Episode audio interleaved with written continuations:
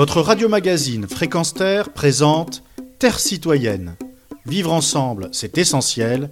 Une chronique animée par Pierre Guelf. La mort de Naël, ce jeune conducteur à l'arrêt et puis qui démarra, pour être ensuite abattu par un policier à Nanterre, déchaîne les passions, les inepties, les sous-entendus et rumeurs tout aussi scandaleux que l'intervention de ces forces dites de l'ordre. J'ai même lu sur les réseaux sociaux et entendu dans la bouche de politiciens qu'il avait un peu cherché ce gamin sans permis de conduire, et non pas fonçant sur les policiers. Un mensonge policier, justement, démenti par l'implacable vision d'une vidéo des faits, sont à l'appui. Rappelons le prêchi-prêcha de ceux qui trouvaient que les journalistes de Charlie Hebdo et de Samuel Paty, abattus par le fanatisme religieux, l'avaient également bien cherché en montrant le visage du prophète sur des caricatures.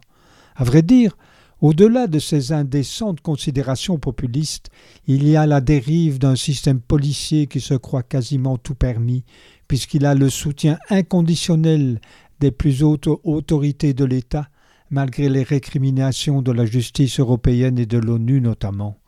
Force doit revenir à la loi coûte que coûte, clame-t-elle.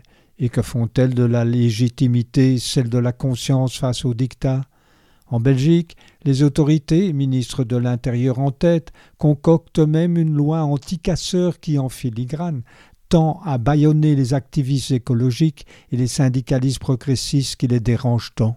Pourquoi la police tutelle s'interroge Libé de ce 29 juin 2023 au surlendemain de la mort de Naël?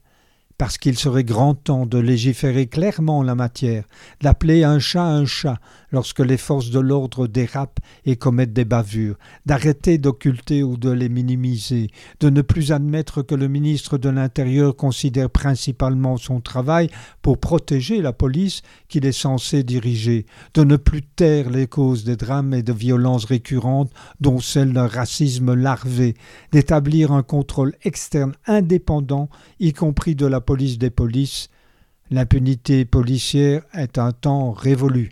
Place au respect de la légitimité, nuance fondamentale par rapport à certaines lois antidémocratiques ou règles non précisées, comme celle de tuer pour un refus d'obtempérer lors d'un contrôle routier, ou d'oser manifester son désaccord en présence de la destruction massive de l'environnement. C'était Pierre Guev depuis Bruxelles pour Fréquence Terre. Retrouvez et podcastez cette chronique sur notre site fréquenceterre.com.